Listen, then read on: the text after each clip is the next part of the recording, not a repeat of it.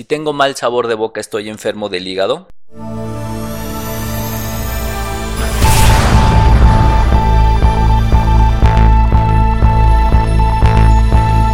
Hola, ¿qué tal? ¿Cómo están? Bienvenidos al podcast para pacientes con enfermedades hepáticas. Mi nombre es Norberto Chávez Tapia, yo soy médico, soy gastroenterólogo y hepatólogo.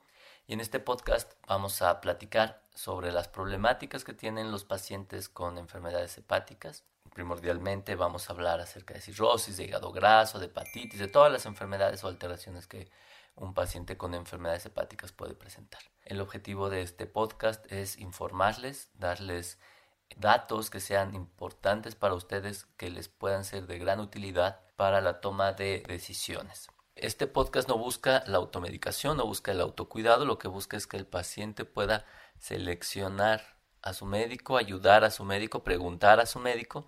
Esto es sin duda muy útil porque va a facilitar el proceso de atención de estos pacientes que suele ser bastante complejo. Existen algunas creencias, que son parcialmente creencias, sobre cuando estamos enfermos del hígado. Una muy frecuente, por ejemplo, son las manchas en la piel que en realidad es el melasma o es una coloración alrededor de las mejillas de color oscuro, o que el paciente adquiere un color diferente de manera general. La otra que es muy frecuente es el cambio en el aliento, es algo que los pacientes o los familiares de los pacientes comentan con mucha frecuencia.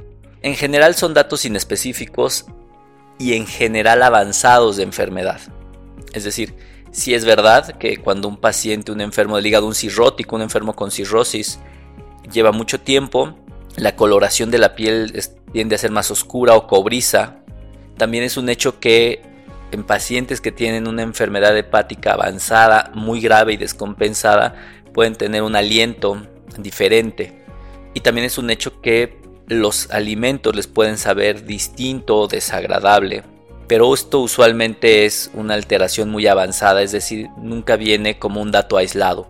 Me ha pasado que algunas personas llegan por este tema nada más, o sea, son personas completas y absolutamente sanas que tienen una apreciación de los sabores diferente o perciben un mal aliento, tienen un cambio en la coloración de la piel como les mencionaba y con ese solo dato consideran que están enfermos del hígado. Y la verdad es que no en la mayoría de las veces. Como les digo, usualmente esto se observa en personas que tienen enfermedades muy avanzadas en donde obviamente ya tienen tantos síntomas que cualquiera podría haberlos diagnosticado antes. Esto no significa que no haya que preocuparnos por nuestra salud hepática ya que la cirrosis se encuentra entre las primeras 10 causas de muerte en personas en edad productiva. Puede ser más importante que algunos tipos de cáncer, por ejemplo.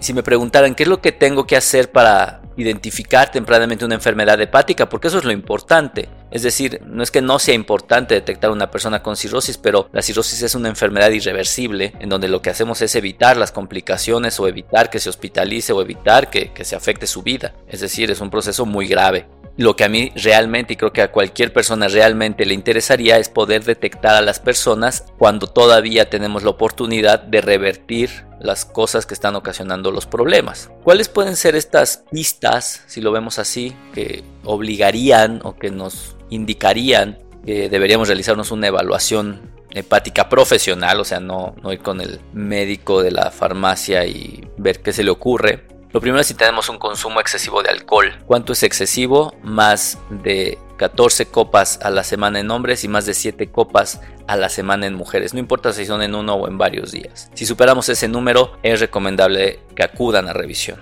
Si tenemos sobrepeso, obesidad, diabetes, hipertensión o elevación de los triglicéridos, es otra de las indicaciones para evaluarnos ya que puede haber hígado graso y de esta manera puede haber riesgo de tener cirrosis.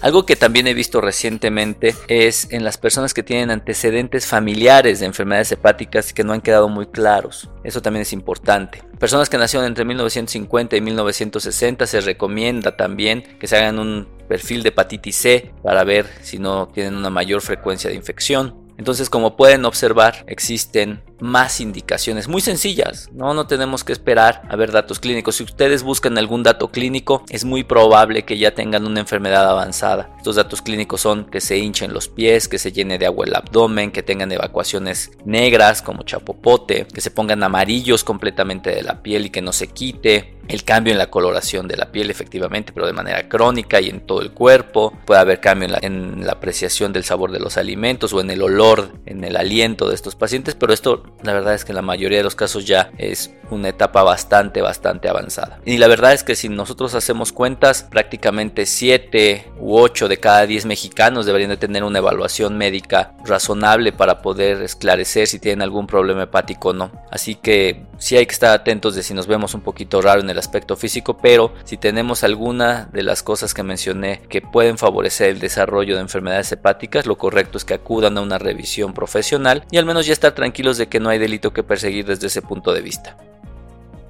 Espero que hayas disfrutado esta emisión.